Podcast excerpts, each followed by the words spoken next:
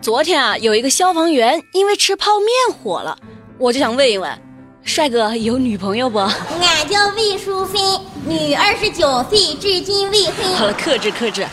欢迎收听热乎知乎，我是喜欢帅哥的铁锤，来跟我刷新今天的知乎热榜。知乎热榜第一名，如何看待大学生状告爱奇艺获赔了三十块钱？知乎热度一千零八十五万。有个学生孙某啊，他买了爱奇艺会员之后发现，哎，怎么还有插播广告？我买了会员，但是不能跳过广告，我生气了，然后一纸诉状就把爱奇艺告上了法庭。爱奇艺就喊冤呐，我在视频中插广告也没犯法呀，是你自己没有看清我们的会员服务协议。呵呵，这个 VIP 会员服务协议，不知道大家有没有印象哈？哎，反正是一个我们百分之九十九的人都不会仔细看的东西。最后，六月十九号，法院酌情判爱奇艺赔偿孙某三十块钱，驳回了他的其他诉求。告辞，告辞。看见没？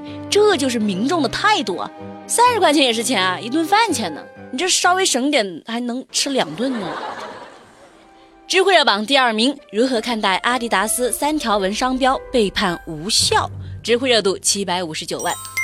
最近，欧盟第二高等法院判决阿迪达斯的三条纹商标无效，原因呢，就是说它缺乏足够的特色。铁锤觉得挺有特色的，你看一看就知道是阿迪达斯。再说，要是三条纹都不行，那耐克一个勾是什么鬼？对此，阿迪在德国慕尼黑回应说：“我对这个裁决非常失望。”裁决仅对三条纹商标啊，在有限领域的使用有效，也就是说，在其他地方还是可以用的。那我估计吧，奥迪现在正看着自己的四个圈瑟瑟发抖呢。那可不一定。知乎热榜第三名，如何看待曾轶可的草莓音乐节演出被取消？知乎热度六百八十万。曾轶可不是出事了吗？啊，大家要是不知道的话，就去听一听美丽前天的节目哈。我们来说一说这件事儿的后续。十九号下午，人民网说。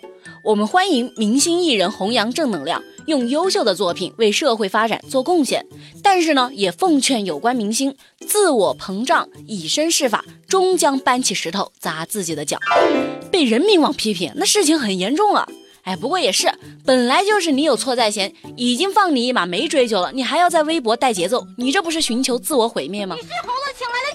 没多久啊，摩登天空发微博说，经过了慎重考虑，曾轶可将不参加长沙的草莓音乐节。没错哈，公众人物可以有情绪，但是呢，敢爱敢恨也得有是非观呀，是不是？明星要有明星的样子，好好读书。你说话可真好玩。知乎热榜第四名，如何看待海关查获二百二十二只白胸翡翠鸟尸体？知乎热度六百二十万。六月十八号，深圳海关截获了二百二十二只内脏被掏空的翠鸟尸体。经过鉴定，这是翠鸟科白胸翡翠的玻制标本。这个翠鸟啊，是因为羽毛漂亮，所以一直被人类喜爱。历史上呢，也有很多达官贵人都喜欢用翠鸟的羽毛做那个点翠首饰。因为杀戮太重、太残忍，就一度被严令禁止了。这种鸟在二零一五年还被列入了濒危物种红色名录。海关官员介绍，当事人自称啊，包裹里装的是牛仔裤，但是福尔马林的气味太浓烈了，打开之后发现全是翠鸟尸体，而且内脏都被掏空了。唉，没有买卖就没有杀害，万物都是有灵性的，每一个生命都应该被温柔相待的。知乎热榜第五名，如何看待一男子偷六十六条女士内裤？知乎热度六百零五万。日前，在上海市金山区作案多次的内裤大盗欧某某落网了。他一共偷走了六十六条晾在外头的女士内裤，还说是我干的。我看到女士内裤我就想偷。全得出去！你当人家内裤不是钱买的呀？想偷就偷。经过司法鉴定，证实了犯罪嫌疑人欧某某患有轻度的精神发育迟滞和恋物症。这个应该真是精神病，正常人没点毛病也干不出这事儿啊。但是呢，这个欧某某还是具有完全刑事责任能力和受审能力的，也就是说，哼，等着被罚吧你。知乎热榜第六名，如何看待扬言要踏平上海地铁站的男子道歉了？知乎热度五百七十八万。之前不有个男的在上海地铁站放话说，你信不信黄先生我今天踏平你兰村路？好家伙，瞧把你给嚣张的！这还真的是口出狂言啊！六月十九号，黄先生在父母的陪同下到上海地铁站道歉了。上海地铁表示，地铁方面欢迎各类投诉和建议，但是呢，有话也请好好说。呵呵，在父母的陪同下去道歉，原来还是个大宝宝呢。铁锤也还是个宝宝呀！你们不给我的节目点赞，我就生气喽。你信不信铁锤？我今天，嗯，我能怎么样啊？我不能把你们怎么地呀？你要矜持一点。